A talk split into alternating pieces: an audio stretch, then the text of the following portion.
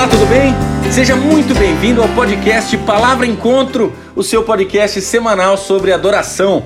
Meu nome é Rodolfo, eu sou o anfitrião aqui do nosso podcast. Estou contente com a sua companhia nesta data festiva. Você já sabe, estamos celebrando um ano de podcast Palavra Encontro. Já são mais de 50 reflexões semanais acerca do tema adoração. E olha, é tão legal saber que tem gente do mundo inteiro que acompanha, que caminha com a gente nessa jornada ao redor da palavra. Tem gente do Extremo Oriente, de vários países da Europa, de várias regiões da América do Norte e do Brasil. Tem gente de tudo quanto é canto. É muito legal. Olha só, quero convidar você a mandar esse link para pelo menos mais duas pessoas. Vamos trazer mais gente aqui para nossa mesa de conversa. Eu tenho certeza que essas pessoas vão agradecer você, viu? Bom, vamos lá, vamos dar sequência aqui ao nosso mês comemorativo. Nos dois últimos episódios nós tivemos o privilégio de ouvir uma mensagem riquíssima trazida pelo saudoso Dr. Russell Shedd. E hoje nós vamos ter acesso à primeira parte de mais uma mensagem que foi pregada pelo pastor Russell Shedd no ano de 2003 aqui na Igreja Batista Aliança em Campinas. Olha, o meu convite a você é que você prepare o seu coração. Que Deus abençoe você.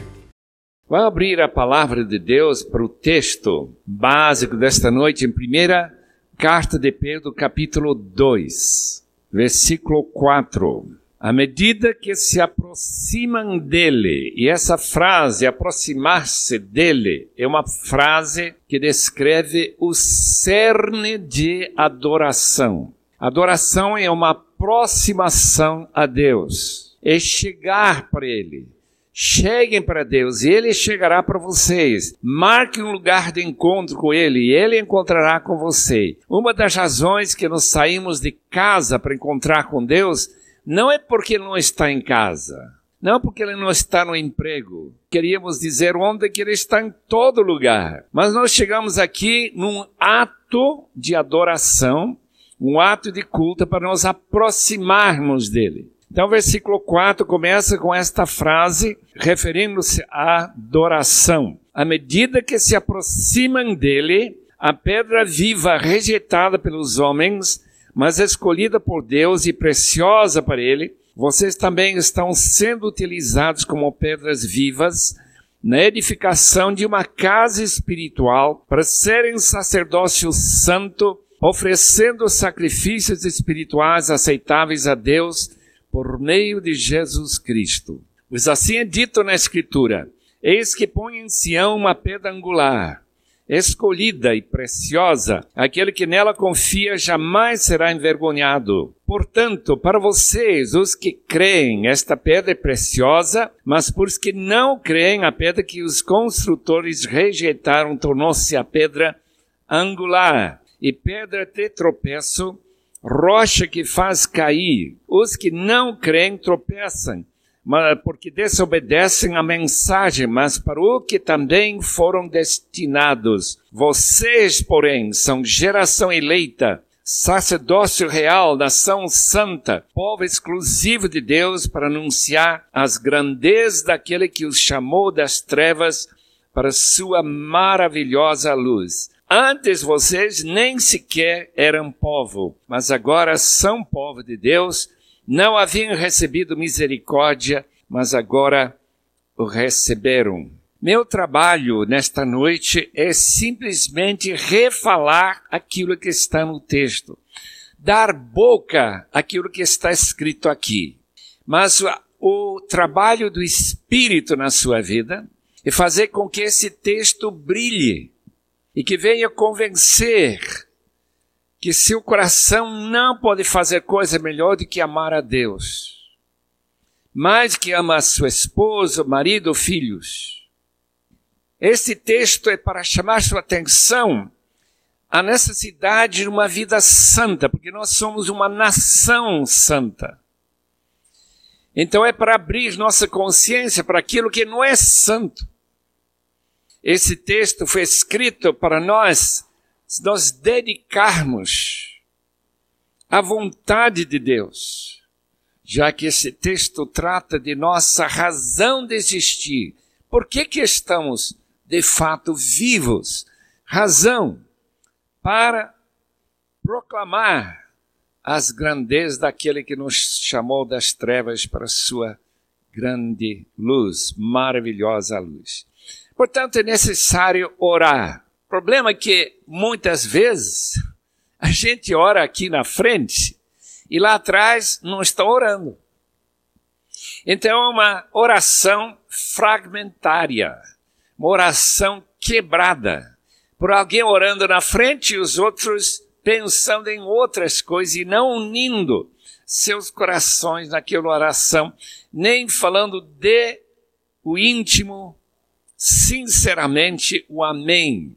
Eu não posso dizer quantos meses atrás, Pekadeli, que mora na Índia, mandou uma carta para nós que estamos ligados ao Instituto Hagai. Ele disse que toda empresa, todo empreendimento, toda companhia precisa de pelo menos três fatores, elementos fundamentais para ter sucesso. Daí ele colocou os três elementos. Se você está tentando levantar uma companhia uh, que produz algum produto, e sabemos que estamos na região mais rica do Brasil, em torno de uh, Campinas, uh, tem toda espécie de companhias e indústria, não sei que mais, e todos têm que ter estas três qualificações. Em primeiro lugar, tem que ter identidade. Eu estive vendo ontem à noite, quando a gente está voltando para o hotel, tem aquele Bosch. Sabe o que é isso? Roberto Bosch, identidade. Número dois, tem que ter uma missão, uma razão de existir. E em terceiro lugar, todos os empregados, os envolvidos, desde o chefe em cima até o mais simples varredor do chão, todos têm que saber qual é o seu papel neste empreendimento. E o interessante é que Pedro, que nunca tinha estudado a direção de alguma companhia, uh, aqueles famosos MBA de Harvard, né? como se dirige uma empresa. Ele colocou tudo isso aqui nesse texto. E está tudo em torno de nosso tema que é adoração. Primeiro lugar, sua identidade. Se você é cristão, você tem quatro identidades que realmente são uma só identidade. E nós encontramos isso no versículo 9. Vocês, porém, são geração eleita. Tem algumas, alguns irmãos aqui que não gostam de ser eleitos. Eles gostam de que eu elegi a mim mesmo. Tem muitos batistas, especialmente na região de Rio de Janeiro, que tem um, uma antipatia muito grande de ser uma geração eleita. Mas, meu querido irmão, quem elegeu você nascer? Foi você? Eu não. Eu não existia para eleger a minha existência aqui no mundo. Então eu nasci por eleição dos meus pais. E dizer que eu sou geração, gerado por causa da eleição de Deus, faz parte do interesse muito grande e particular da parte de Deus a meu respeito. Queridos irmãos, se Deus me elegeu e elegeu você para nascer, será que não tem nenhum propósito na sua vida? Será que você vai viver mais ou menos como uma gota de água que cai no mar e que não tem propósito nenhum, é, ao não ser molhar o que já está molhado? Eu acho que não é bem isso que Deus tinha em mente quando ele elegeu esta geração eleita. É sua identidade. Número dois, sua identidade é de sacerdócio real. Há uns dois dias atrás, a gente estava uh, falando em uh, Uberlândia sobre a razão da reforma. A reforma, dia 31 de outubro, celebra-se 486 anos, desde que Martinho Lutero colocou aquelas famosas 95 teses na porta da igreja do castelo de Wittenberg, na Alemanha, na Saxônia. E aquele irmão colocou isso e criou esse reboliço que nos trouxe o privilégio de sermos reconhecidos com identidade de todos os crentes serem sacerdotes. Meus irmãos, que identidade interessante, porque quando eu era pequeno lá na Bolívia eu não gostava de sacerdote de jeito nenhum. Eu não gostava da maneira que eles se vestiam, eu não gostava da cara deles, eu gostava da maneira deles falarem, tentando falar um pouco de latim misturado com espanhol, e eu não gostava da maneira que trataram meu pai. Uma vez um desses sacerdotes deu um soco no meu pai, e eu não gostei disso. E uma vez um deles, não sei, se incentivou o martírio de uns dez irmãos na Bolívia, incentivando os índios a apedrejarem eh, irmãos da igreja, 1950, não é tanto tempo atrás. Mas olha, quando eu comecei a entender o que a Bíblia quer dizer com esta palavra sacerdócio espiritual, casa espiritual para serem sacerdócio santo, comecei a entender que a minha identidade é muito, muito diferente do que aquele tipo de pessoa que eu odiava como criança. Sacerdote é uma pessoa que tem um imenso privilégio de colocar sua mão na mão de Deus e sua outra mão na mão de uma pessoa necessidade e fazer pontes. Pontes entre Deus e gente. E todos nós, amados irmãos, tem esse privilégio de sermos pontes.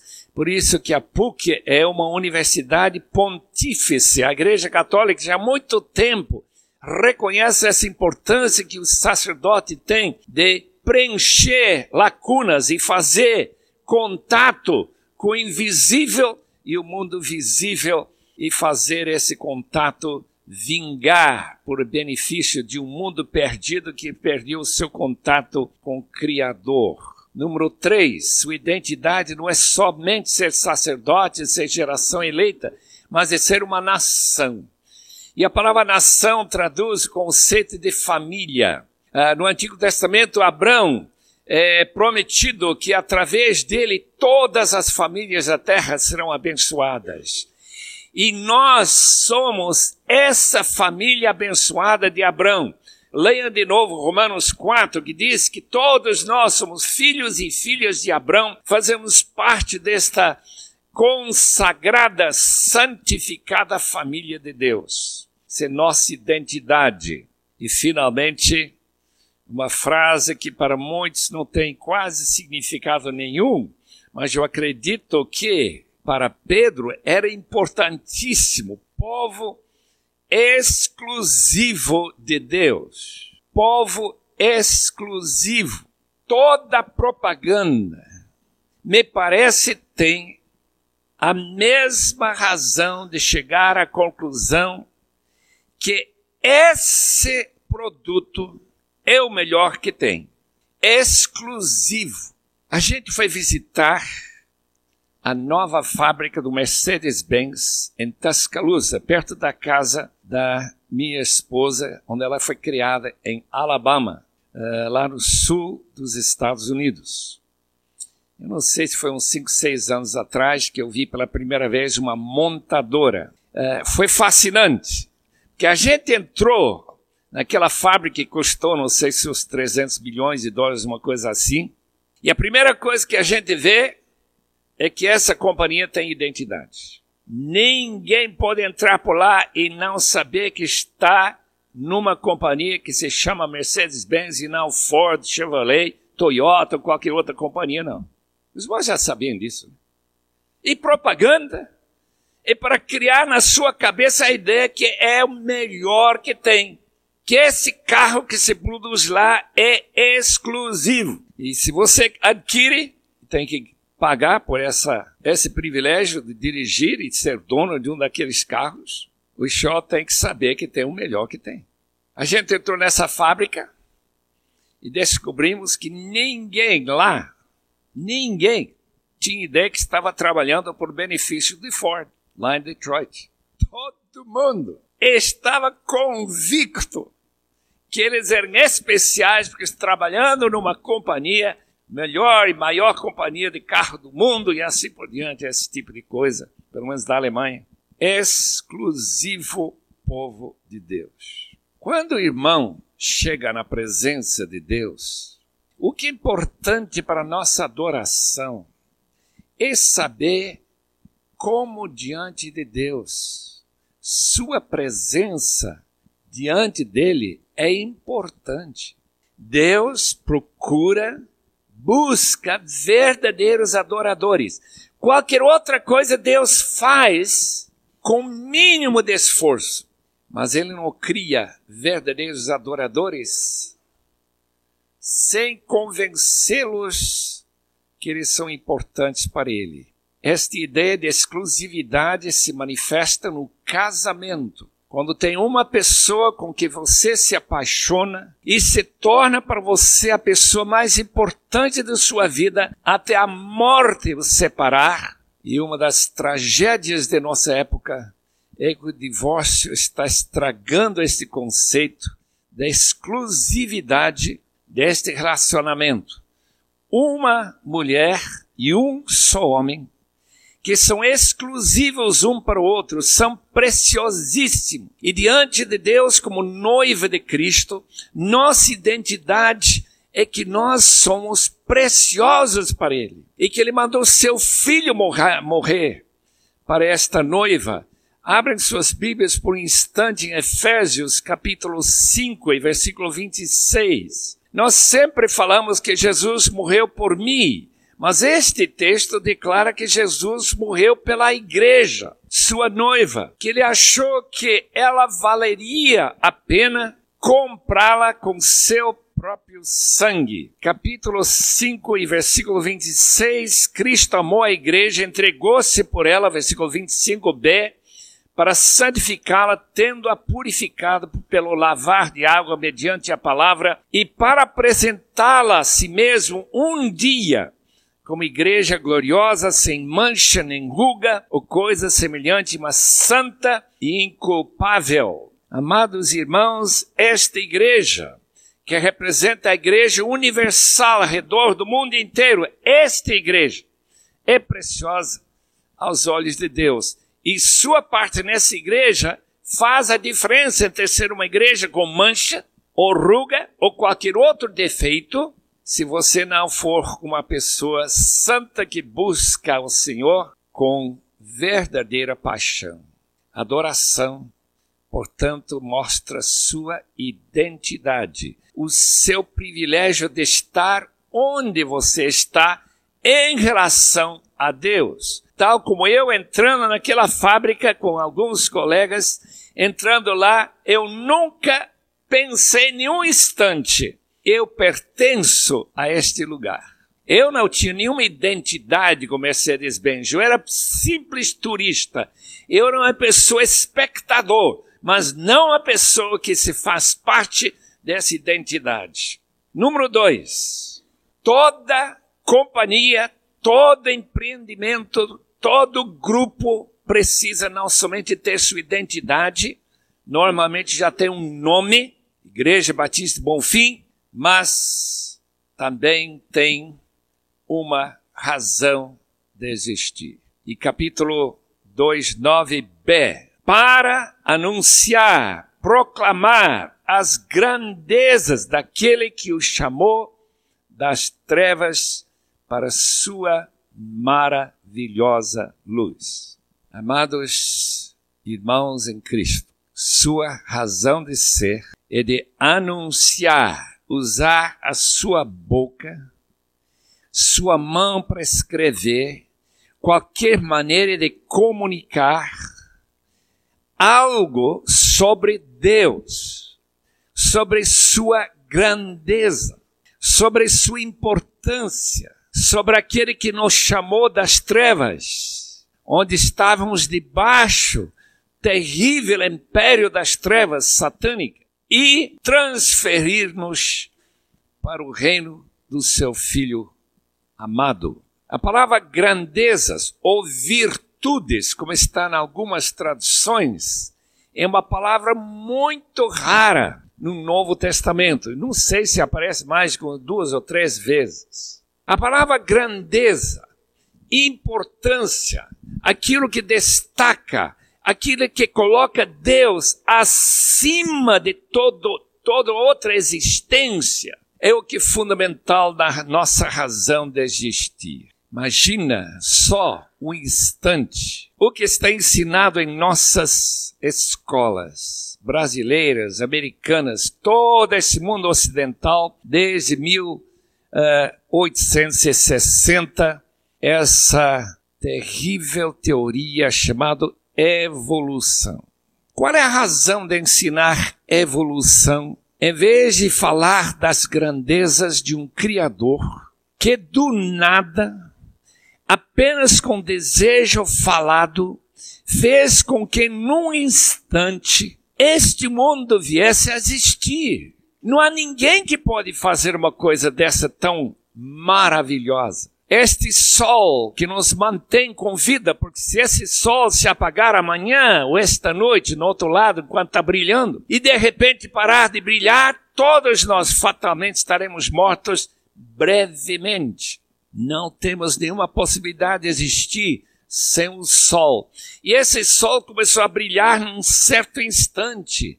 Nós sabemos disso. Qualquer professor, qualquer astrônomo sabe disso. Ele sabe que esse sol não brilha para sempre, porque está gastando energia. Hoje gastou mais energia do que toda a energia que a humanidade tem gasto desde Adão até hoje. E Deus, que é muito prolífico, disse: olha, pode jogar essa energia para fora lá, dá um pouquinho para o mundo, a 150 milhões de quilômetros distante, manda um pouquinho lá para, para o Brasil, para a gente não morrer do frio, todo congelado e nós continuamos vivos. Grandeza, meus. Quem pode criar um sol mais de um milhão de vezes maior do que esse mundo? Quem pode criar essa galáxia em que nós estamos rodando a milhares e milhares de quilômetros por, por hora e nós estamos nem sentindo nada? Nesta imensa roda de estrelas que tem 100 milhões de anos-luz de diâmetro. E enquanto eu digo diâmetro, já a luz já deu sete voltas ao mundo. Multiplique isso durante 100 mil anos, já tem a largura dessas estrelas que fazem parte da Via Láctea. Mais ou menos 100 bilhões de sóis do tamanho do nosso Sol, alguns muito maiores, outros menores, mas energia sobrando. Quando a gente vai para uma escola, escuta sobre evolução, escuta sobre materialismo, quando a gente escuta que não tem nenhuma origem destas coisas, não tem nenhuma explicação, é uma tentativa de não anunciar as grandezas daquele que fez tanto por nós, não somente na criação física, e principalmente, segundo este texto, um Deus tão amoroso e tão maravilhoso que Ele nos salva de nossos pecados, de nossa rebelião e subversão, sem falhar na sua justiça. Deus podia ter nos perdoado. Muita gente acha que Deus deveria ter nos perdoado, sem Cristo ter morrido na cruz, em nosso lugar. Mas Deus nunca podia ter feito uma só coisa que não era coincidente perfeitamente alinhado com sua justiça, porque o seu caráter é aquilo que mais importa da parte de Deus.